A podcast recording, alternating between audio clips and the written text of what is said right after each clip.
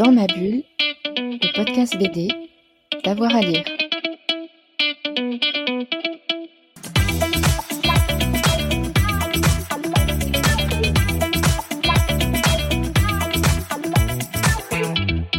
Alors la première BD que je conseillerais, ce serait euh, Bone de Jeff Smith. Euh, moi, c'est une, BD, euh, notamment la version noir et blanc, si, vous pouvez vous, vous la procurer. En fait, moi, c'est un bouquin que j'ai beaucoup aimé pour, pour son aventure. Voilà, c'est une, une grande fresque de, de fantasy. Et justement, il y a ce côté assez, euh, pas quotidien, mais en tout cas de, de petits personnages, de côté posé avec les, ces trois, ces trois petits héros qui viennent, donc les Bones. Euh, voilà, c'est une super, c'est un super récit d'aventure.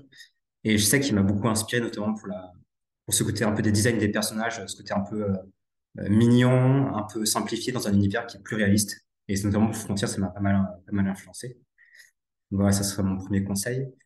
Euh, deuxième conseil, c'est, alors là, c'est un peu du, copinage, mais euh, ce serait euh, Shangri-La et par extension Carbone et Silicium de, Mathieu Babelet, parce que là, Mathieu, c'est un, ami qui publie au même label que moi, au label 119.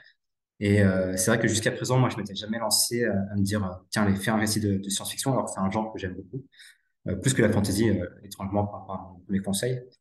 Et, mais par contre, je m'étais jamais lancé, je me dis, ouais, je sais pas trop et tout. Puis c'est vrai que Mathieu, en faisant ces deux bouquins-là, ça m'a euh, ouais, presque ouvert la, la, porte vers ce, vers ce genre et me dire, OK, je peux le faire, je peux l'aborder, même si on a deux approches très différentes.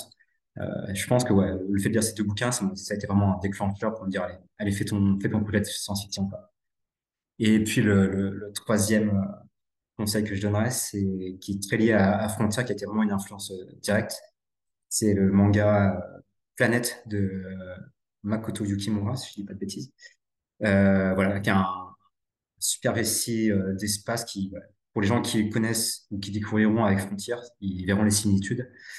Ça parle des déboire de l'espace, il y a, ce côté très quotidien, ce spleen un peu de l'espace qui, me fascine beaucoup.